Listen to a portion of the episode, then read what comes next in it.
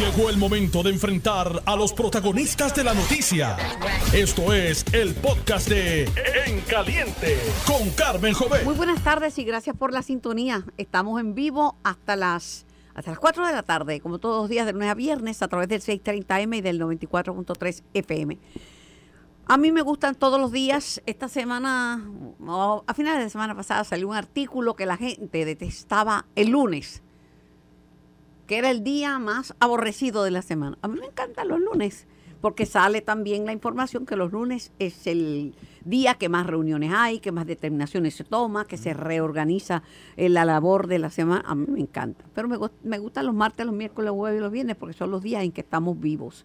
Es un recordatorio de que estamos vivos. Y vivo está mi primer invitado, el analista Jorge Colberto. Saludos, Jorge. Saludos, Carmen. Buenas tardes para ti y para los amigos de escuchas de Noti1. Como siempre, un placer estar aquí.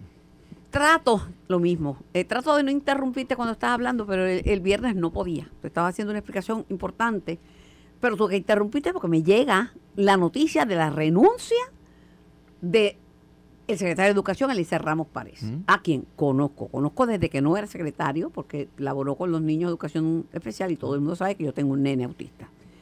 Que ya no es un nene, ya es un hombre. Eh, yo me quedé con la boca abierta y tú que eres tan rápido, estabas también con la boca abierta. No teníamos ninguna explicación. A mí, como mujer y como madre, se me ocurre una enfermedad grave, un problema en el seno de su familia, de enfermedad o de lo que sea, este, porque yo tuve que cambiar mi vida para cuidar a mis padres cuando, cuando eso ocurrió. Eh, pero no, entonces ahora de, pronto el gobernador dice que cuenta con él para planes, que sé yo qué, que sé yo cuánto, pero para algunos lo votaron y él ha hablado muy poco y no ha tocado el tema. Eliezer Ramos Párez. Lo cierto es que su sucesor, con unas extraordinarias credenciales, el doctor Ángel Toledo, un educador, tipo que ha administrado sistemas eh, privados de enseñanza, eh, abogado, pero que le aparecieron, como ocurre con lo que uno escribe, la palabra hablada vuela, la palabra escrita permanece y persiste. Y en tiempos de la internet, como dice Edna Jovet, las redes enredan. Y de momento ha caído un enredo. Aunque el propio Alejandro ha dicho, mire, examínenlo por sus méritos. Lo ha dicho. Eh, la gente escribe cosas y él era analista político y quizás uno ha dicho cosas que no quisiera haber dicho. Pero la suerte está echada, creo yo. Me parece que el Senado, que está convocado para, para hoy, decidirá en contra de la designación de, de- de Toledo para secretario de Educación. Ya el presidente de la Comisión de Nombramiento dice, no, ese nombramiento no es presentable en sociedad. Mi preocupación, que no sé si lo votaron o renunció ni cuál fue la causa, aunque todo el mundo en el gobierno, incluyendo tú, es de libre selección y de libre remoción. Pero no sé, porque si lo votó el gobernador en este momento, cometió un grave error a un mes y pico de que empiece el curso escolar y a un año de las elecciones. Porque vamos a comenzar el curso sin secretario de Educación. Dime tu percepción, porque yo sigo con la boca abierta, no tengo una explicación lógica para nada de lo que ha pasado. Bueno, eh, eh, yo coincido, o sea, el viernes, como tú bien señalas, nos, nos tomó de sorpresa. La realidad es que todavía el día de hoy no hay una explicación en concreto. Y es una pena porque esto es un servidor público que en estos días hemos escuchado a todo, prácticamente a todos los sectores de la comunidad académica, estudiantil, eh, los padres, los líderes sindicales, eh, hablar muy bien de su desempeño. Obviamente hay unos problemas de burocracia y de asuntos, ¿verdad? De la Los de complejidad del siempre. sistema, los de siempre.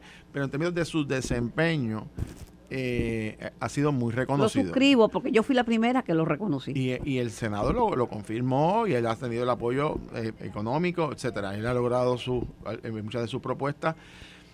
Y en términos eh, de su desempeño, por eso es que llama la atención y, y ojalá no sea lo que tú planteas, que es una situación de, de salud, porque una persona joven, o sea, que te quedan muchos años de servicio público, había hecho unos adelantos importantes y, y- y sería bueno tener claro cuál fue la razón. Porque es que yo creo que el país merece que una persona de ese calibre, cuando, cuando abandona el gobierno de esa manera tan, eh, tan rápida, tan inesperada y deja este vacío, porque hay un vacío, eh, tiene que haber una explicación. Y más aún que vino el secretario de Educación de los Estados Unidos, Miguel Cardona, Así es. y se reunió con él y habló muy bien de él y no únicamente eso, sino que iniciaron los planes para la descentralización del Departamento de Educación, que es un tema sempiterno, es como las casitas de la parguera, las casetas de la parguera, que yo- llevo cuarenta y pico años, 50 años escuchando que lo van a descentralizar, pero que, claro, es el que va a poner los chavos, es el Departamento de Educación de los Estados Y Unidos. fíjate Así- que cuando se da la renuncia, algunos plantearon, y todavía está dando vuelta el tema, ¿verdad? De que supuestamente él como secretario se negó a firmar unos contratos, etcétera, etcétera. Y entonces, para contrarrestar esa alegación, eh, por lo menos que sale de, de fuentes allegadas al, al primer ejecutivo, dicen que no, que era que él había incumplido y que había una molestia con el secretario de Educación Federal de que no estaba moviendo el dinero más rápido. Pero y es el lo- propio lo secretario que sale a desmentirlo. Por lo tanto, eso no es la razón. Esa no es, esa no es. Así que tiene que haber otra razón que no sabemos. Y yo creo que el país merece saberlo, particularmente por este Y si no dan la razón, que no digan que renunció si lo votaron. Si lo votaron, lo votaron. Y si renunció, pues renunció. No es lo mismo. No es lo mismo. No es lo mismo. Y, y, y envía también, Carmen, por eso es que la razón, eh, el país merece tener más explicaciones, porque también envía un mensaje a otros secretarios jefes de agencia. Si a este secretario que goza del apoyo prácticamente de todos los sectores en el, en el departamento más complejo que hay, que había puesto orden en muchas controversias, y sale de la noche a la mañana, por las razones que sea, yo me imagino que en la... Y, y el rumor es que es en Fortaleza que le piden la renuncia. Yo me imagino que en la mente de todos los secretarios y jefes de agencia que nos están escuchando y sus portavoces de prensa sepan que ese, esa incertidumbre, y si ese fue un hecho, le puede aplicarlo a todos los Yo demás. tengo una teoría, que no es Ajá. ninguna teoría, es que he vivido un poco las guerras intestinas, las guerras dentro de los partidos, las familias, eh, donde el enemigo no es el, el otro, son horribles. Y obviamente con los rumores que cada vez apuntan más a, a- a- a que van a convertirse en realidad de una primaria en el PNP, yo creo que están mirando a ver quién está con Jennifer y quién está con, con Pedro. Eso es un factor. Esa persona de agricultura que se reúne, eso, eso es porque estaba con Jennifer. Eh, y yo creo en los procesos primaristas, creo que es muchísimo mejor que seleccionarlos a dedos, pero estas cosas pasan. Lo que pasa es que nadie va a decir nada. Yo, yo creo que el, Eliezer Ramos Párez no va a aclarar por qué. No se va a meter en esas honduras. Porque como decimos en buen castellano, Claro. se corta las patas. Que aquí tú no- uno que se dedica a- al análisis sí puede hablar, pero las personas que son los protagonistas optan por muchas veces por el silencio. Y como ya el gobernador dice, cuenta con mi respaldo, no descarto utilizarlo en cosas adicionales, no entrar en una controversia cara a cara, frente a frente con el gobernador de Puerto Rico, porque tiene las de perder, tiene las de perder, porque igual puede removerlo, puede ver. Si no goza de su confianza, puede, puede destituirlo. Claro. Cuando yo se lo planteé ayer al presidente del Senado, José Luis Dalmau, que me habló bastante, me habló bastante, de diversos temas, me dijo, yo dije, bueno, pero Dalmau, vamos a tener un comienzo de año escolar sin, sin secretario. ¿Ya eso es culpa de Pierluisi? Lo debía pensar primero. La culpa es huérfana, no tiene padre ni madre, pero no necesitamos entrar al curso escolar descabezado. Bueno, pienso yo, no sé cómo lo ves. Yo, yo estoy de acuerdo. Y, Carmen, eh, eh, en este cuatrenio, por la composición del gobierno, de un gobernador de un partido, de una legislatura que ningún partido tiene mayoría absoluta en este momento, cinco partidos, un senador independiente, el, el- el- diría, el elemento que debe de prevalecer en toda controversia es la prudencia.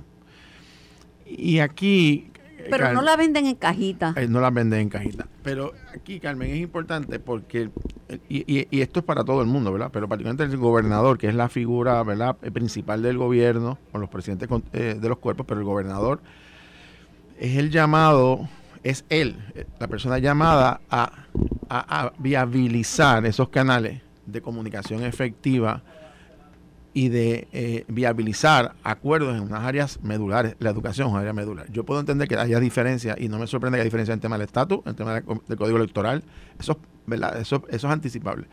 Pregúntame con la educación, de las cualidades que debe tener un, secretario o secretaria, la agenda, eh, eh, la Universidad de Puerto Rico. O sea, hay unos detalles, hay unos temas que debe haber unos espacios de diálogo. Entonces, a quien le toca ese inicial, el inicial, me parece a mí, ese esfuerzo es el primer ejecutivo. A mayor, a mayor a, mayor título, mayor responsabilidad. Claro, claro. Y eso no quiere decir que, no, y no quiero ¿verdad? saber la responsabilidad de la Asamblea Legislativa, que también, porque la Asamblea Legislativa, el Partido Popular puede ser el partido principal de oposición al Ejecutivo, pero es el partido de mayoría en el otro poder constitucional. Pero en este momento ha cambiado algo.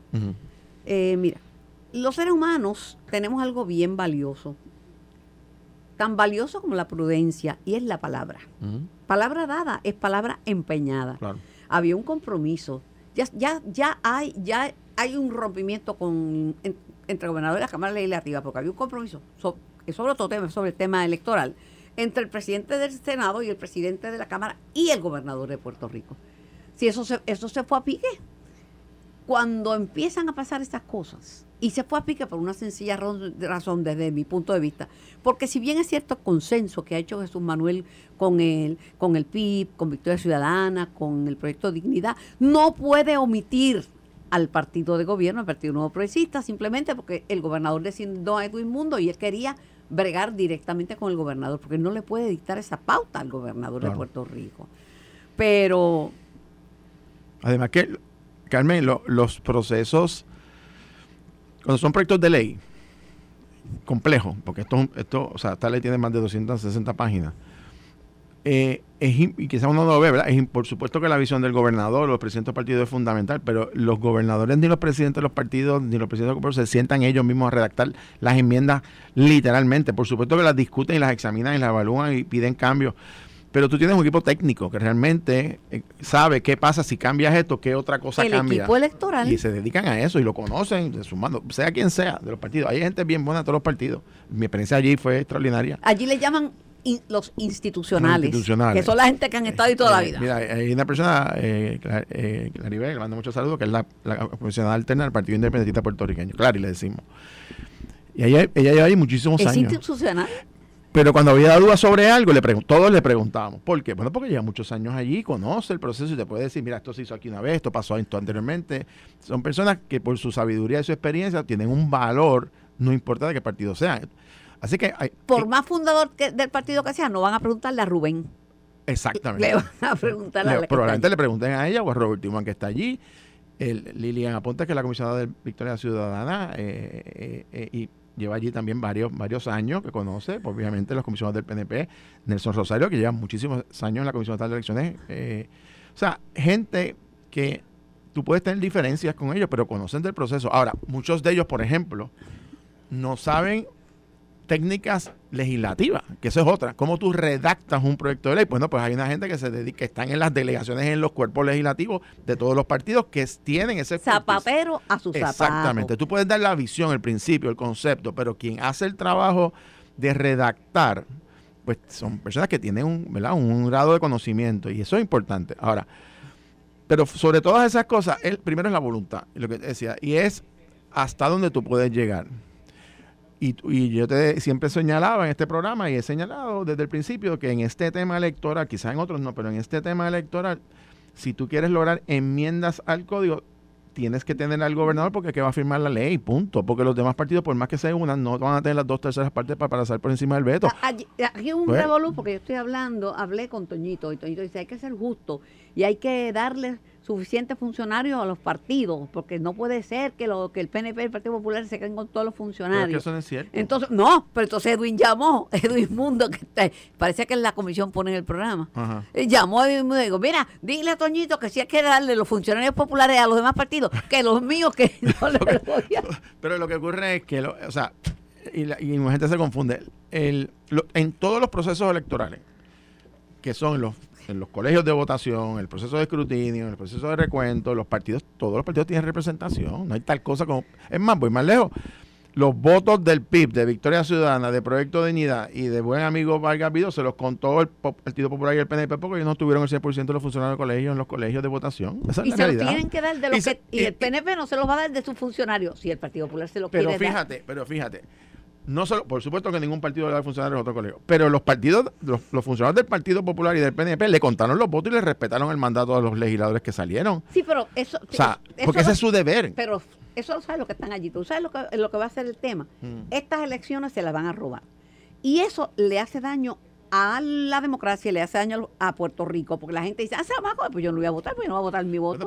¿Qué se ¿Cómo se las roben? ¿En qué bolsillo se las echan? Exacto. O sea, el que, el que conoce el proceso electoral plantea que el sistema no es perfecto, pero de imputar fraude electoral Oiga, eso son palabras mayores. Y, y cantar fraude electoral, por ejemplo, sobre la elección de Pedro Pierluisi como gobernador o, lanzar eh, ¿verdad? cuestionamientos de legitimidad. Y la pregunta es, bueno, el Partido Popular ganó 41 municipios y, ganó el Senado y la Cámara. Y eso también hay que cuestionar. ¿O es que es nada más uno y nosotros no? O sea, y ahí que te digo, donde uno tiene que, actuar con seriedad. sacó muchos votos. Bueno, fue la más que votó. La más que sacó votos. Y Vargas Vidote Independiente salió. Ah, salió y se le contaron sus votos. Y Victoria Ciudadana llevó cuatro personas a la legislatura. Medio millón, y casi medio millón de electores, Carmen, votaron candidatura y mixto. Es decir, no votaron por de voto íntegro.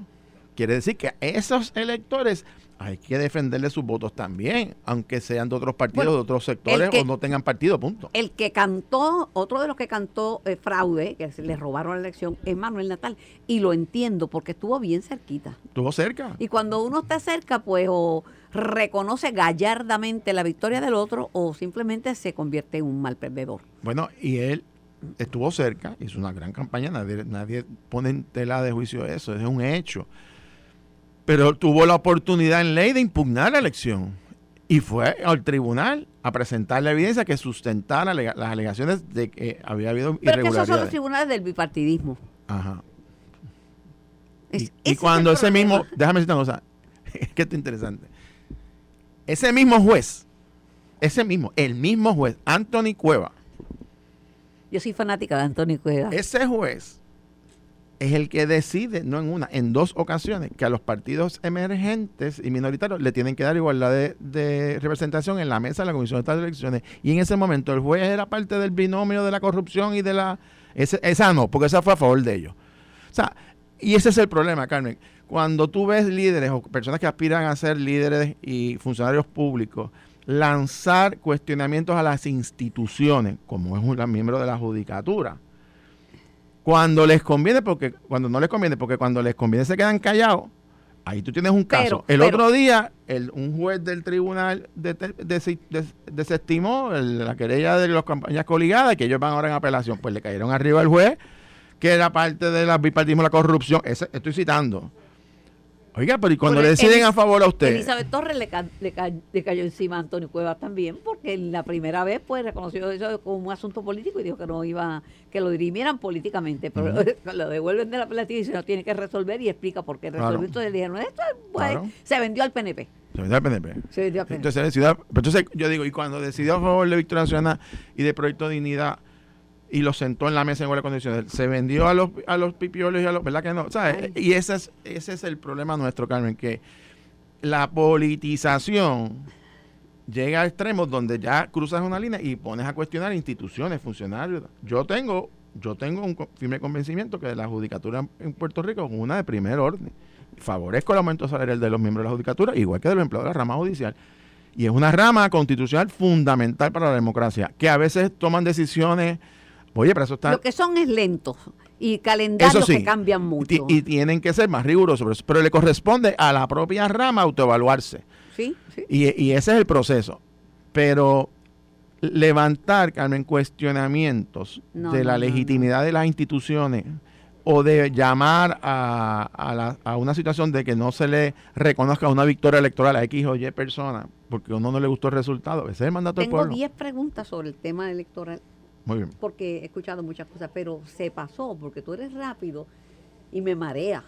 Me, me coge como, como, no es que me duerma en las tres segundos, no estaba dormida, pero ver, sigue, sigue, sigue, para no... interrumpirlo, que cuando tengo que interrumpirlo, el viernes pasó. Le dije, mira, espérate, espérate, ay, mira esto, acaba de pedirle, o renunció lo renunciaron. No, ni él sabía lo que iba a decir, ni yo tampoco. Todavía una semana después no tengo una explicación para darle al público. No tengo una explicación.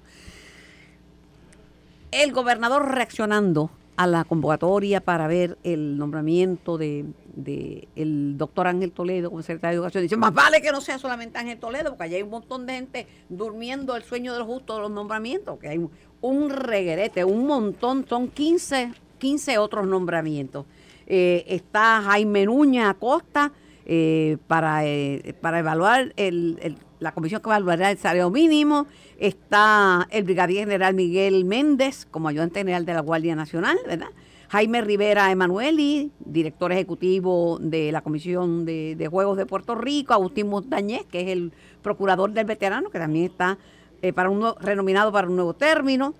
Eh, María del Mar Ortiz Rivera, eh, comisionada del BOAR de comisionados para promover la, uniformidad legislati- legislativa en los estados y los territorios. Javier Figueroa como comisionado de Puerto Rico, eh, de no sé cuál es la comisión de pilotaje, bueno, no sé. Irán Pagán, chairman de la Comisión Industrial, Ramón Cruz como comisionado de la Comisión Industrial, valga la redundancia, Samuel Silva, comisionado también para la Comisión Industrial de Puerto Rico, Alberto Castañer, me- miembro de el- la Junta de Directores de Acueductos y Alcantarillado, Iván López Báez, Acaba de salir, ajá, Carmen, que el gobernador de Puerto Rico acaba de retirar los 16 nombramientos. mientras yo número, Tú estabas enumerando, lo acaba de retirar todos. Y- Y, me acaba de confirmar la oficina del presidente del Senado que así ha sido. O sea, para que la gente y yo sepa que lo- enumerando cuál es- los 16, porque los tenía. y vamos a ir uno a uno. Pero fíjate lo que sucede, Carmen. El- para los amigos de escucha, ¿qué significa esto? Quiere decir que ahora el Senado no puede actuar sobre ellos en el día de hoy, porque han sido retirados por el señor gobernador. Por consiguiente, presumo yo que el presidente del Senado abrirá y cerrará la sesión, porque son candidatos que en este momento, al ser retirados, pues el Senado pierde jurisdicción para atenderlos en, este momento. Puede volverlos a nominar, sin duda alguna, más adelante, pasado, mañana, la semana que viene, cuando quiera. Pero lo está haciendo en este momento, cuando la, la sesión estaba próxima a comenzar a las dos y media, exactamente en 10 minutos, él retira todos los nombramientos, incluyendo el secretario de Educación. Pues hasta para interrumpirte yo tengo talento, porque estábamos en lo electoral y te lo traje para los que... Los- fíjate los- qué coincidencia que No hay coincidencias, no hay No coincidencias, no existe. Esto puede ser una de dos, Carmen. Y no, no, y no, y vamos a tratar de, de, De ser justo, de ser justo. de ser justo y de ser prudente, como estamos diciendo. Puede ser una oportunidad. Yo no soy prudente. Yo, ya- yo Yo tampoco digo a lo que veces tengo, pienso, pero, claro. pero vamos a pensar que aquí puede ser una posibilidad de que el señor gobernador, Busca otro candidato para... bueno, o abra un espacio para dialogar con el presidente del Senado de muchos temas que están pendientes por hablar. Y yo creo que eso sería lo más prudente. Porque Oye, déjame decirte que esa es una gran posibilidad porque el gobernador de Puerto Rico, contrario a la percepción, simpatiza tanto con Tatito como con Dalmau. Es que, pero particularmente, yo sé que ¿verdad? Tatito tiene un, digo, el presidente de la Cámara, eh, tiene un carácter un poco más... Pero se hablan. pero se habla. Eh, y, con- y puede, y puede llegar a acuerdo. y con Dalmau se llaman. Y, y el presidente del Senado y el gobernador son personas que en su carácter, o sea, su forma de ser, son personas, son personas afables, son personas, no son, est- est- eh, ¿cómo se llama?, eh, abrasivas, eh, dialoga, a veces tienen sus exabruptos, hoy como todo ser humano nos pasa, ¿verdad? Porque el otro día el gobernador hizo unas expresiones también y yo sé que, eso puede ocurrir, pero, pero aquí puede haber una oportunidad al diálogo del gobernador y el presidente del Senado y te voy a decir porque esto es importante y porque creo que esa puede ser el camino y que ojalá sea ese. Y voy a decir algo que quizás sea le incómodo a algunos populares, pero voy a decir la verdad. Quedan dos años para las elecciones. Poquito el- menos. El gobernador puede ejecutar su plan de gobierno, su trabajo como primer ejecutivo. Honestamente puede mantener el diálogo con los diferentes partidos, pero no hay ninguna responsabilidad que tengan los partidos, los presidentes de los partidos políticos para, para detener o afectar una decisión del gobernador, más allá de, bueno, la legislatura, sus delegaciones. En el caso de la Cámara, el presupuesto ya se aprobó, lo que queda es la reforma, el plan de ajuste ya se aprobó, eh, todo lo que tiene que ver con la reestructuración de la deuda. eh, se aprobó también el aspecto de la, de la reestructuración de la Autoridad de Eléctrica, lo que requería legislación. Y lo que queda es la reforma contributiva, que indudablemente el Partido Popular tiene que aprobar una reforma contributiva porque no vaya a la elección con esa con ese problema encima de que no la aprobó. Con Así un que, mamarracho confiscatorio que nos, nos exprime, por, por la- nos, nos deja la lengua afuera. Exacto. Por lo tanto, el gobernador no es que no necesite, pero el, los temas que tiene pendiente con la Cámara Puede sobrevivir. puede sobrevivir porque el presupuesto, que es lo más importante que hace la Cámara, si no se aprobara el año que viene, se mantiene el presupuesto vigente, que es el más alto en la historia, o la Junta lo establece, por consiguiente, no hay, además hay una protección constitucional de que no se paraliza el gobierno. Así que tampoco es una cosa que le quite el sueño. y, y yo creo que se va a aprobar, ¿sabes?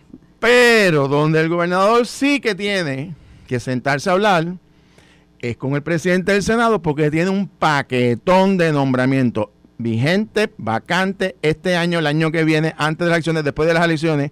Y esa carta, esa es la nave que él no puede quemar. Y es tiene que ser con el tiene que ser con el presidente del más- Senado. porque el presidente del Senado es el único que tiene por potestad reglamentaria, y lo puso Rivera Chávez en su re- reglamento también, él es el que autoriza los descargues de los nombramientos, y él preside la comisión de nombramientos. José Luis Dalmao, mucha gente lo subestima. Y dice, no, porque es que él es muy demasiado buena gente y demasiado esto. Yo lo conozco hace 30 años. José Luis Dalmao es la persona más afable, más decente del, del mundo, ¿verdad? Es una persona muy buena en su carácter, no una persona que tiene maldad eh, y es abierto al diálogo siempre, pero no lo arrincones. No lo arrincones ni trates de, de tomarle el pelo, porque hasta ahí. Y no le faltes el respeto. Y yo pienso que el gobernador, la manera que manejó ciertos asuntos, José Luis Dalmau, fíjate que se quedó callado. Bueno, ayer conmigo. Bueno, lo sé, pero, pero aguantó, pero aguantó varias semanas. Eh, Tú sabes. No me Y- salió, me, y- me gritó, y me dijo, y pero, él- pero- pero si el que el que el que votó al, al, al secretario fue él, si no Oye, va a haber Exacto. Entonces, pero fíjate que al final del camino, José Luis Dalmau, ¿qué hizo? Se quedó callado. Ay, sí, todas las, sí, todas las extraordinarias para hoy, a las dos. Y ahora trancó el juego. ¿Por qué? Bueno, porque el gobernador sabe que si él no se sienta a dialogar, yo no creo que iba a venir, todo el mundo dice que venía hoy una masacre, aquí no tuvimos desde temprano, una masacre, no que venía una masacre, yo creo que algunos iban, quizás podían pasar, otros no, no sé, porque unos llevan ya bastante tiempo. Pero no hay duda que el mensaje que el presidente Senado le envió al gobernador sin abrir una, sin decir una sola palabra, tuvo efecto, que es que bueno, acaba de retirar todos los Pero nombramientos. yo te digo, te digo honestamente que por mi conocimiento de los hombres, cuando dos hombres, dos mujeres molestas, yo puedo molesta, mol- dialogar con otra mujer que esté molesta y nos podemos cantar la verdad y nos entendemos. Los hombres empiezan a patinar porque la comunicación verbal y las emociones no van por el mismo carril. Se, les hace un reguerete. Las mujeres no acordamos, no, porque tú me dijiste, Colbert, en el día Claro. 5 del mes tanto, del año tanto, tal y tal cosa, tú, pero tú estás... Los hombres se van, pareja, matrimonio, pelean. Un hombre molesto, dicen, se va, da un, un paseo de una vuelta, camina y regresa. Yo creo que ellos están dando una vuelta. Se fueron a caminar para bajar la temperatura y para sentarte a dialogar porque se parecen mucho en temperamento. El gobernador no es ningún sanano tampoco.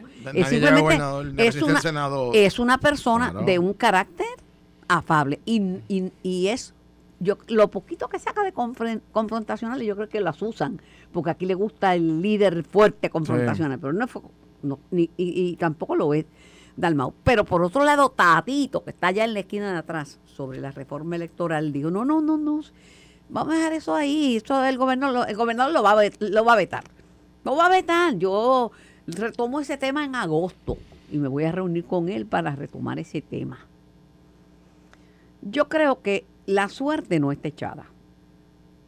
Y yo creo que en efecto, ambos presidentes de los cuerpos tienen, tienen conciencia de lo que es el gobierno compartido y el gobernador también. Y saben que la confrontación un gobierno compartido hace que no pase nada. Lo que hace es que no pase nada. Y entonces, pues, cogieron un respirito, en lo que baja la temperatura. De todos modos, quiero que tú sepas que este mes de julio, el día 3 y el día 4, han sido los días más calientes en el planeta en los últimos 44 años. Y se calienta el planeta y se calienta hasta la madre, hasta la madre de los Hasta el tomates. Senado. a decir nada. Bueno, pausa, regreso con más de En Caliente. Estás escuchando el podcast de En Caliente con Carmen Jovet de Noti1630. Por Noti 1630 M y por el 94.3 FM. Bombazo navideño. Mientras yo contaba los nombres de los nominados, los 15, empezando por el doctor Ángel Toledo para Educación. Jorge Colbert Toro me dejó llegar hasta el número 14. Se comunicó con el Senado de Puerto Rico y me dijo, para de contar. Para de contar que el gobernador ha retirado los nombramientos, así que seguiremos informando. Gobernador Dalmau, Tatito, siéntense a, dialogar. Es gobierno, no es con partido, es con M, compartido. Tienen que aprender a compartir. Tengo a la comisionada electoral del Partido Progresista, licenciada Vanessa Santo Domingo. Buenas tardes, licenciada Santo Domingo. Buenas tardes, Carmen, a todos los redes escucha y a Jorge Cordón. Hola, saludos, ¿cómo estás? ¿Todo bien? Eh, A, a Jorge me dio saludos, no completo. La mitad nada más. Un cantito de saludo. Él es, él es agradecido, después que lo salude, aunque sea medio. Sí, seguro. Es el tipo que no se va a poner con esa. Yo estoy bien enredada con el, con el tema del código electoral y las enmiendas, eh, licenciada. Eh, en verdad, llega el momento que no sé ni a quién creerle. Porque yo, yo, había entendido que había que iba a- a- que necesitaban 16 millones para cubrir una enmienda para unos funcionarios. Después me dicen, no, si esos son de personas que están ahí, lo que tenemos que es redistribuirlos, me dijo Toñito. Entonces salió Edwin Mundo, que está escuchando el programa, y llamó y, fue al aire y dijo, pero, pero que si él va a repartir los funcionarios, que reparta los del Partido Popular, los míos no. Hace, Correcto. hace, hace falta esos funcionarios, porque también me había dicho Jesús Santa, con dinero no puede ser, porque a mí no me pidieron dinero y en el presupuesto no está incluido para nada de esto de funcionarios de la Comisión Estatal de Elecciones. ¿Qué está pasando con los funcionarios? Antes de que ella eh, me diga qué pasa con los funcionarios, ¿en verdad hay una enmienda que hay que, que, que son 16 millones con un propósito de añadir más funcionarios o eso no? No, no, bueno, la comisión solicitó más dinero para atender las primarias y atender otros eventos electorales, que es parte del el año electoral, siempre hay un incremento presupuestario y la Junta de Control Fiscal ya la tenía, eh, había conocimiento y nosotros, mientras estuvimos allí, y lo sabe la licenciada Santo Domingo, nos comunicamos con el presidente de la Comisión de Hacienda, quien se reunió con el presidente de la comisión y se discutió las necesidades particulares de una asignación para unos equipos eh, de la comisión, creo que eran 4 o 5 millones de dólares. Eh, la Estamos contro- aquí, Carmen. Sí, la, lo sé. la controversia que se que a lo que se refieren es en lo referente a los empleados que estarían asignados a las juntas de inscripción eh, en toda la isla, pero es que hay una reducción de, de, de juntas de, inscripción a, a nivel regional que eran que son 12, nosotros pedíamos que fueran 13 y la junta de inscripción temporera que se extiende puede ser hasta los 78 municipios, pero eso es algo que se llena de acuerdo a la necesidad y en esa en, eh, por lo menos en las regionales ya había un reconocimiento a los cinco partidos, así que no había ¿Pero qué controversia. funcionarios son los que eh, ustedes los populares Carmen. quieren dar a los demás partidos? Le preguntó. Carmen, aquí hay que leer las enmiendas al código y no las están leyendo. Obviamente, a última hora trabajaron un código que ni tiene sentido. Y lo que dicen esas enmiendas es que básicamente en todas las oficinas de la comisión y en sus subniveles, todos los partidos tienen que estar representados, tanto en planificación como en la OCIPE, en la Junta de Inscripción, en la CECI. Estamos hablando de aumentar el presupuesto de la comisión en 17 millones Ah, adicionales. pues yo no estoy mal. Yo estoy bien. No, no está mal. Lo que pasa es lo Yo que hay que leer para poder explicar y entender qué es lo que está ocurriendo. Eh, a todas luces, enviaron unas enmiendas para que el... go- Bueno, todavía no las enviaron. Aprobaron en la legislatura unas enmiendas para que las... Que, que saben a todas luces que el gobernador no las va a firmar. Por eso estamos diciendo desde el día uno, esas enmiendas no cumplen con el plan fiscal. Lo que hace es aumentar sustancialmente el tamaño de la comisión en nómina. Pero, obviamente, licenciada, eh, Pero licenciada Santo Domingo, Jesús Santos popular y me dijo, esa enmienda no puede ir, porque a mí no me pidieron El ese problema es que presupuesto. no leen. Dice, No, eso no, no está, en- no, No eso no está. Nuestros representantes y senadores sí leen y saben las consecuencias de haber aprobado esas enmiendas. Los populares le siguieron el juego a Toñito y a Jesús Manuel, que no saben ni cuáles son las enmiendas que tiene el código, y te das cuenta cuando hace sus tweets que no saben ni tan siquiera de lo que está hablando, ni tan siquiera de lo que se había negociado en el proyecto del Senado 909. Eh, obviamente la presencia del Partido Popular tiene problemas, que desconoce pues, qué es las cosas que están tratando de promover y descansa un asesor que lo que hace es hablar para las gradas y darle poder al movimiento eh, Victoria Ciudadana, que es el partido que le está comiendo los dulces. Bueno, eh, este, yo, yo me he quedado con la boca. Eh, yo puedo dar fe del proyecto del Senado 909, que fue el que nosotros trabajamos y se, lo, y se aprobó no una, dos veces en el Senado. lo que se haya hecho después, pues eso le corresponde a los que están allí ahora. Pero sí puedo señalar lo, que, lo que dije en el programa. Tú tienes que haber leído el, proyecto y tú sabes que lo que terminaron aprobando no tiene pies ni cabeza y no de ninguna manera eh, operacionalmente es viable tú tener tantas personas en la comisión haciendo qué. Yo dije la semana pasada, aquí con Carmen precisamente, que, que era muy altamente muy probable que el gobernador pidiera la carta que se le requiere a la Junta de Control Fiscal para saber si ese proyecto cumple con el plan fiscal y es altamente probable que la Junta concluya que no cumple con el plan fiscal. Por consiguiente, la posibilidad de que se apruebe son igual a cero o bien mínimas. Porque es que, es, verdad, o sea, ese, ese, es el problema, que la hay una confusión de lo que es el Estado de Derecho actual, que es la ley 58 del 2020, lo que fue el contenido de la 909, después vino el sustitutivo y ahora esta es una cuarta versión, ¿verdad? O, tercera versión de enmienda, eh, que, cambia dramáticamente lo que se había acordado en el Senado. Pero esa fue la decisión que se tomó, yo, ¿verdad? Respeto esa posición, pero yo puedo dar fe del proyecto del Senado 909 que se aprobó en 35 áreas donde hubo consenso y donde hubiese resuelto prácticamente casi todos los problemas que ocurrieron en la pasada campaña. Licenciada, pero usted me había escrito, eh, yo estaba entrevistando, dije que yo, yo, yo estoy entrevistando, pero tengo que estar leyendo lo que, lo que me escriben. Usted me dijo... Pero no me, no me tiras al medio, Carmen, me estás tirando al medio. No, no, pero es que, es que son temas que hay que, que aclarar. Yo le decía que, que no le, que en ningún lugar del mundo se molestan porque más gente vayan a votar. Y cuando yo les hablo, me dicen, no, pero es que eso que, que tú pretendes del voto por correo, eso van, son como 700 mil papeletas y entonces son difíciles de contar. Pues mira. No es correcto. Sí. Eso no es correcto. Eh, eh, eh, es, que quieren llevar el mensaje incorrecto. Número uno, están diciendo, y Jesús Manuel, que es el presidente del partido que milita Jorge Colbert, estaba diciendo que el código del 2020 dice que solamente pueden votar por correo a los de 80 años. Exacto. Eso, es lo que dice. No obstante, en el 2020 los comisionados de forma unánime permitimos adelantar el voto adelantado a los 60 años. Eso me lo dijo Colbert. Lo dije. Colbert, me, Colbert lo admite. Desde los 60 años, pero más aún, cuando negociamos el proyecto del Senado 909 era ampliando esa categoría de voto adelantado por correo porque ya nuestra gente tuvo ese derecho, ¿por qué les vamos a quitar un derecho que ya tuvo cuando el resto del mundo se está moviendo hacer el voto más accesible? El resto de los países nos están preguntando a Puerto Rico en actividades que vamos, ¿cómo nosotros implementamos el voto por correo? Porque lo quieren incorporar como parte de su manera de aumentar los electores en las elecciones. Y aquí, en Puerto Rico, lo que queremos es limitarlo. Mire, mire para, su, para su conocimiento, usted es un poco más joven que yo. No mucho, pero un poquito. Este, hay COVID. En China hay un brote de COVID, lo que se va a expandir por el mundo entero, porque el mundo es un pañuelo. Hay virus sincitial, hay influenza y entramos en temporada de dengue.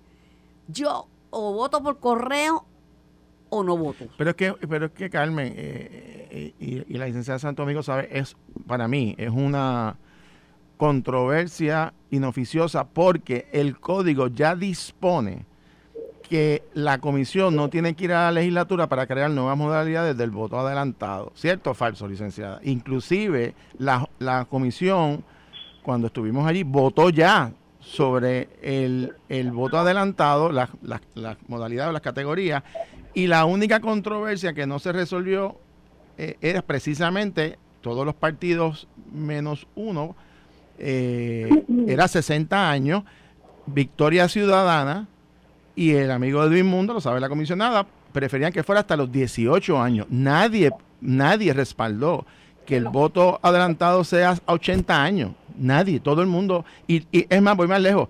Eso está, a mi juicio, ya adjudicado porque la comisión ya por ley tiene la facultad donde por la propia resolución de una comisión puede determinar que va a ser a 60 años. Y eso es lo que faltaba simplemente por resolver esa parte por el presidente. Pero eso es lo que te va a cambiar de elección en elección y para eso es un código. Claro. Para eso es el, para que para que el legislador establezca cuáles son las reglas de juego para siempre. Y ahora la realidad es que no quieren cambiar las reglas de juego para la elección 2024 y en la 2028 puede venir otros comisionados y cambiar las reglas de juego y eso no es la mejor práctica. Pero Carmen, olvídate del, voto adelantado, vamos a otra parte. Es que, me, me concierne a mí al voto adelantado porque lo más que hay en este país, señora, es persona de 60 años o más. Pero Carmen, estamos a, más a, a ti que te quieran violentar tu, tu derecho al voto secreto. Le están poniendo un código de barra a la papeleta. Como un código de barra. La papeleta, un código de barra en la cual se va a ver a la hora que cada papeleta fue pasada. Ah, antes de usted pasar la papeleta, usted firmó en una lista de votación electrónica que se llama e-book, que va a registrar la fecha y la hora que usted votó. Así que uno más uno es igual a dos. Se va a poder identificar cuál es su voto. Nosotros nos expresamos en contra de esa idea que tuvo el senador Ruiz Nieves desde el día uno que fuimos a la vista pública y lo dijimos. Y eso atenta contra la secretividad del voto y eso no lo están discutiendo. Pero váyase al tribunal, vaya corriendo al tribunal porque eso me da miedo a mí. No, pero, pero, ¿por qué tengo que ir al tribunal? O sea, el gobernador sabe lo que está pasando. Eso lo va a vetar el gobernador. Bueno, vamos a... ¿Cómo yo voy a aprobar legislación que es inconstitucional? Eso no tiene sentido. Lo que ha hecho el Partido Popular es hacerle creer a los partidos chiquitos que le dio algún tipo de poder para el final del día hacer que quedar mal al gobernador de que no quiso formar un proyecto y la realidad es que el, el, gobernador de Puerto Rico está eh, protegiendo a nuestros electores de que se le violen sus derechos constitucionales y que se le limite su derecho al voto. Bueno, vamos a ver qué pasa más, que aclaren esto, ¿sabes? Porque si no, si encuentran que es bueno que vaya poquita gente a votar, porque 700 mil papeletas causa un lío, pues no saben de lo que están hablando, porque mientras más gente vaya a votar, mejor. ¿Cómo vamos a estar el correo tiene capacidad, el servicio postal tiene la capacidad de procesar un millón de papeletas al día. Bueno, en Oregón votan todos por correo, en Oregón, Estado de Oregón, todo el mundo vota por correo. Pero aquí van a empezar, yo creo que ya desde dentro de un mes, estamos en julio, en agosto, ya van a empezar a cantar fraude electoral sin haber llegado a las elecciones. Y eso le quita ah. seriedad y le quita fuerza institucional, institucional a la Comisión Estatal de Elecciones. Se va a repetir lo que hicieron para el 2020 y al final del día todo el mundo tuvo representación en las mesas de votación y se vio lo que pasó allí y no hay ni, ni una sola evidencia de que hubo fraude electoral pero le encanta eh, cantar fraude. Licenciada, gracias por su tiempo y gracias por... No, se dio cuenta, pero le... Una linda tarde. No se dio cuenta, pero le pegué como cuatro billones, billones, pero como siguió hablando, no se dio cuenta, pero cogió su Yo lo sé, yo lo sé, Carmen, que estoy acostumbrada. Para que vea, hombres, hombres, mujeres y niños. La licenciada Lisa Ortiz me escribe que estuvo muy buena mi analogía de los de dar el paseo, porque eso es lo que hacen los hombres. El paseo. La licenciada Lisa Ortiz, amiga mía de muchos años y, muy querida por, mí. y me escucha. Excelente abogada y amiga, muchos años. Pues vamos a ver si nos ponemos de acuerdo. bueno, yo, yo, creo que yo creo que esto que ha pasado en el día de hoy, pues ojalá sea ese espacio necesario para ver si, si se retoman los diálogos que, que, o sea, que es necesario. Carmen, yo, o sea, yo te mencionaba fuera del aire, eh, en Puerto Rico, la historia de la política de Puerto Rico, hubo tres personas que tenían un carácter fuerte, que tenían, que no, no tenían las mejores relaciones del mundo, por lo menos dos de ellos con uno. Eh, y me refiero al, exgobernador Carlos Romero Barceló, al expresidente del Senado Miguel Hernández Agosto y a mi padre Severo Colbert, que los tres tenían su carácter y les tocó ser gobernador y presidente de Cámara y presidente del Senado a la misma vez. Y establecer unos canales de comunicación con personas muy allegadas a cada uno de ellos que permitió legislación, presupuesto y voy más lejos. Bajo esas tres personas se aprobó la reforma electoral más importante de la historia de Puerto Rico de 1983. Aquella que dirigió Héctor Luis, David eh, Noriega y Peter Cristiano, que ella, ellos eran el gobernador y los dos presidentes de los cuerpos, vamos a estar claros que eran personas que tú sabes cómo era la relación de Don Miguel con Carlos Romero y de Severo con Carlos Romero, eso era, ya tú sabes, y Candela. Y pudieron dejar a un lado esas diferencias, inclusive hasta personales que tenían, porque el país iba primero. se aprobó el presupuesto y se aprobó la reforma electoral. Casi nada. Imagínate esa pobre muchachita, Carmen Joven. Carmen Joven, que tiene que hablar con los tres a la vez. Íntima amiga de Miguel Hernández Agosto. panita de Severo Colbert Ramírez, panita. De decir, no te vayas, porque ya mismo a ver si nos tomamos un cafecito y charlamos un ratito o vamos a la panadería, una panadería que había en Puerta de Tierra. Y amiga, amiga, hasta el último día de vida de Carlos Romero Barceló porque nos sentamos a dialogar y dialogamos de lo que pasó en el Cerro de Maravilla, cómo fue mi investigación, que descubrí, por qué me salí de la, de la última fase de las vistas, cuando lo citaron a él a testificar, porque no hay el smoking gun, no hay el, arma eh, en la mano para vincular a un gobernador. Yo entendía que eso era innecesario, pero sostuve una gran amistad con los tres hasta el final de sus vidas. ¿Cómo podía? Yo no sé. Pero aprobaron legislación, Carmen. Ay, sí, pero yo, pero yo no sé. Y eh, ninguno, ninguno me, hablaba a mí mal del otro. Por ejemplo, eh, no me hablaban, eh, no me, hablaba, me hablaban de otros temas. Ah, porque sabían que tenía yo la, comunicación personal, personal y de amistad con, los tres. Otro tema que quería escucharte, porque es que lleva tanto y tantos años con lo mismo es el tema de las casetas de la Parguera. Yo soy de Mayagüez. Tú, aunque naciste en el Partido Popular en Puerta de Tierra, pero eres de raíces de Cabo Rojo, del área. Ahí era el lugar idóneo para vacacionar de todo el oeste, porque todo el mundo quería la Parguera, porque tenía la isla de Mata la Gata, porque tenía todos los restaurantes, una villa pesquera divina. Y estaban esas casetas y estaban las casas flotantes también. Ahora vuelve vuelven con las construcciones en la parguera porque alegadamente los suegros de Jennifer González Colón tienen una de esas propiedades. Llamo a medio mundo para ver cuál es la verdad y me entero que la verdad es que hay unas autorizaciones hechas nada más y nada menos por el cuerpo de ingenieros que ahora no ha dicho ni esta boca es mía para que las casas estén ahí y existan. Que no pueden hacerle ampliaciones, pero como aquí pasaron unos cuantos huracanes y algunos como María fuerte, pues se les fue el piso, se les fue el balcón, pues en madera, pues han tenido algunos que repararlo.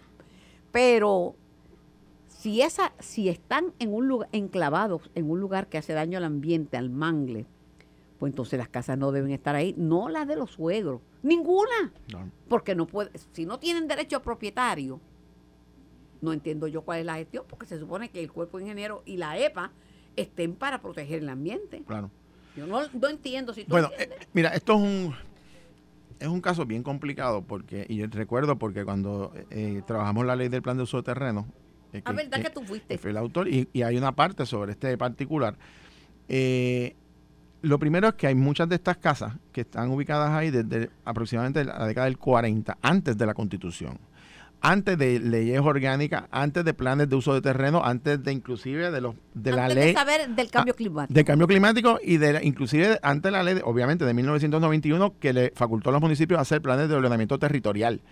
Quiere decir que habían existían eh, estas estas casas allí, casas que algunas de ellas. Pueden ser eh, única residencia, otras son dos casas de, de veraneo, lo que sea. La controversia es que con posterioridad se establece un Estado de Derecho donde se declara que esa zona es una zona de alto valor ecológico y un área de reserva natural. Por consiguiente, hay un interés apremiante del gobierno, el interés público, de proteger esa área.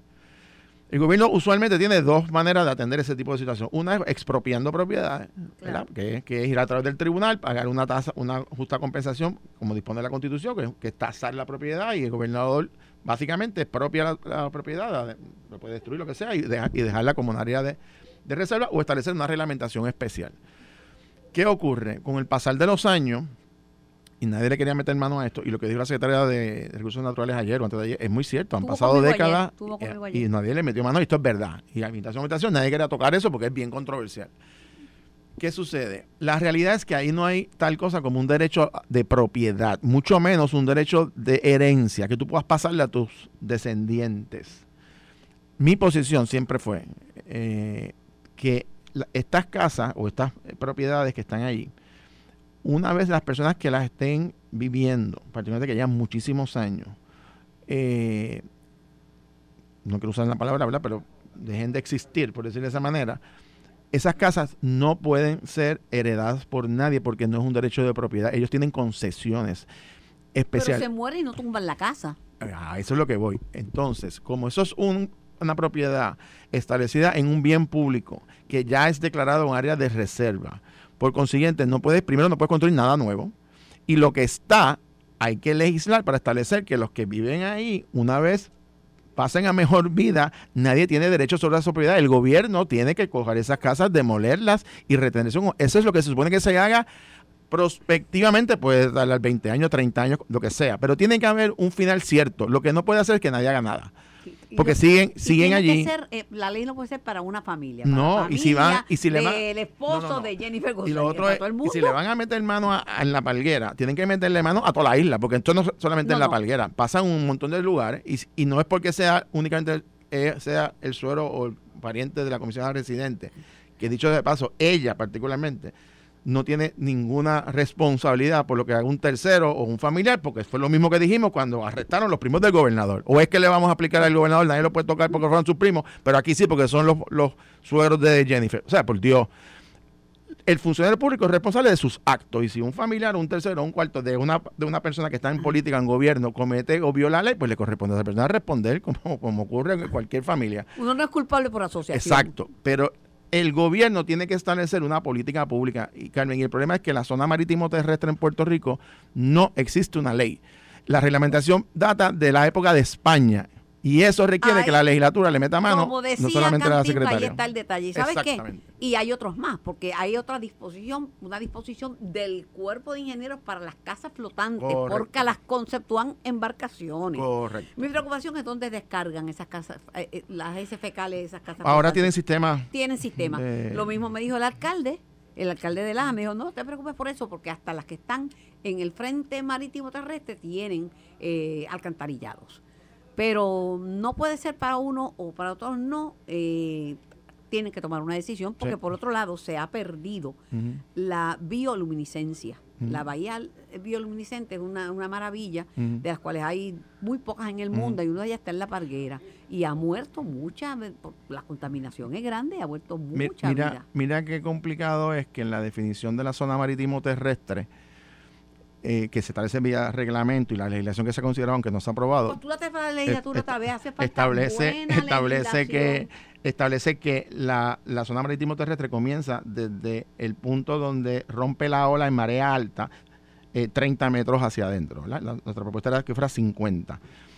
Quiere decir, repito, que es el momento donde rompe la ola en marea alta, quiere decir que, que el mar- que el mar- que el mar entra más al terreno, pero estas casas están flotando. Así que técnicamente no cae en la definición de zona marítimo terrestre, sino en, en propiedades no, flotantes. aquí pues otra reglamentación. miedo federales. No, porque el cuerpo ingeniero, a mi, a mi plin y a Madame Dulce Coque, el cuerpo ingeniero, hay, es un problema que hay que resolver. Eso se puede resolver con legislación, pero no es muy pero complicado. tú no el momento que yo te hice. ¿Cuál? que te postulen, que porque no te postulas, ¿tú sabes por qué? Porque hay muchos legisladores que están tratando de, de resolver y de arreglar lo que no está roto, pero lo- a los rotos no le meten mano porque es complicado. no te rías, es cierto. Déjame- pero déjame decirte Apuesto que me llaman 20 personas y me dicen que tengo razón. en cuál parte. En, en- en que hay muchos legisladores que no saben lo que están haciendo, que han hecho legislación. Pregúntale a Quiquito Meléndez que está ahí. Hay gente buena, gente buena. Mira aquí, este es uno. Por Quiquito, poco, no por te- poco crea una, una crisis internacional y diplomática. pero- Quiquito. Y lo harías otra vez, ¿verdad, Quiquito? Totalmente, totalmente, de verdad. Yo llevo yendo a la ONU, válgame, este, yo creo que esta es la séptima vez que voy. Yo fui como octava. 40 veces, pero me cansé y ya no y, y la realidad del caso es que, el, obviamente, el embajador, eh, el representante de Cuba, pues no le gustó lo que yo estaba diciendo. Oye, y eso fue básicamente Lola. yo no me, no me dejó decir lo que yo iba a decir. Eh, pero obviamente ellos tenían ya de antemano la ponencia, porque hay que someterla antes de él. La habían leído, y, pero esa es la libertad de expresión que los, los cubanos Y la tienen presencia allá. tiene mucho que hacer. A veces no es lo que uno va a decir, a veces con estar uno ahí ya. ya- Sí, sí, estaba incómodo, estaba incómodo, pero oye, eso eso demuestra lo finito que decir, tienen, ¿verdad? eso, la piel de esas es, personas. eso es un pellizco de ñoco eh, comparado con lo que te espera en medio de la primaria y el PNP. Está ese, eh, de lo que... De, de- ¿Qué, primaria? Primaria, ¿Qué, primaria. qué primaria? Primaria. Primaria, primaria, está Qué derrota, qué casa, derrota. está casa, está casa y no únicamente usted- él dicen que el de agricultura ese que le cortan, el- porque te acuerdas que Jennifer, él no me va a decir, pero te acuerdas que Jennifer había dicho, me están amenazando mi gente, lo Sí. una actividad, pues parece que ese contratista era uno que le dijo, oye, bueno, haga, ¿tú tienes contrato? ¿Tú estás con quién? ¿Con Jennifer? El, túmbale el contrato. y- Esto fue el podcast de En Caliente con Carmen Jovet de Noti1630. Dale play a tu podcast favorito a través de Apple Podcasts, Spotify, Google Podcasts, Stitcher y notiuno.com.